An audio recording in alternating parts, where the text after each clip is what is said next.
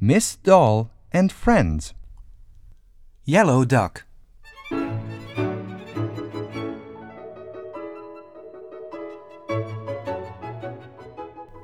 Most of the toys lived in the playroom, but not Yellow Duck. Yellow Duck lived on the soap dish by the bathroom tub.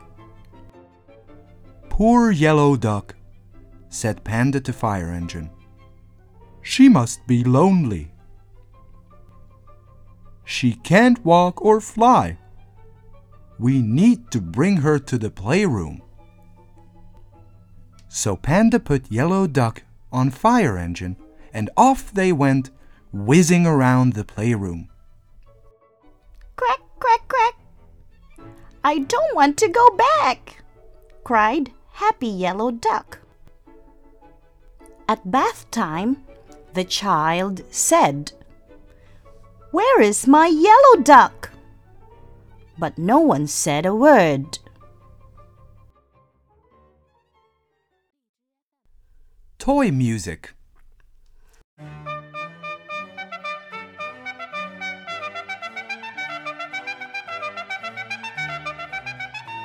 Let us make music, said Miss Doll to the toys. I will play the whistle. Pelican and I can play the drums, said Panda. Fire Engine, you can play your siren and your bell. Miss Doll played the whistle. Panda played the big drum.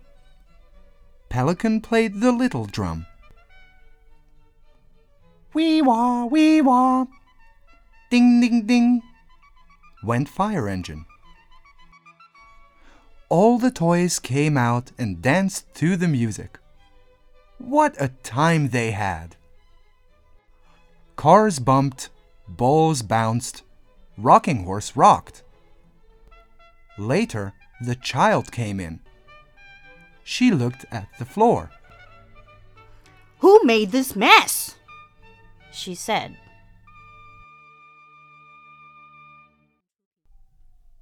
Panda's tummy.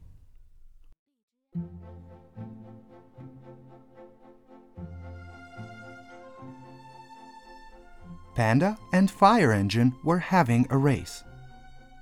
I will win, said Panda. But then Panda fell on Fire Engine's ladder and ripped his tummy. My poor tummy, cried Panda. It has a big rip in it. Please fix it, Miss Doll. I have my needle, Miss Doll said to Panda. Now I will get some thread. Miss Doll went to Rocking Horse and pulled a thread from his tail. This will fix Panda, she said. Stitch, stitch, stitch. Thank you, Miss Doll, said Panda.